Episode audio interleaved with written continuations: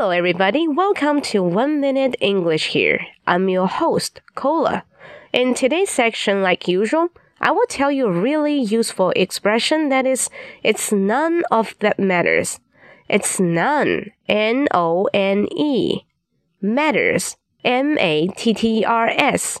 It's none of that matters. What is it? Listen to me carefully Today you failed in your exam and then you told your mom, Mom, sorry I failed in my exam, but next time I will try my best. Your mom just say, Well, I think maybe you have some problem with Jane. That is the problem. That is a point. Okay, you just say, Come on, mom. We're totally fine. It's none of that matters. Come on, mom. We're totally fine. It's none of that matters. 啊，什么意思？你跟你妈妈说，妈妈不好意思啊，我 考试没有通过，对不对？但是下次我会更好。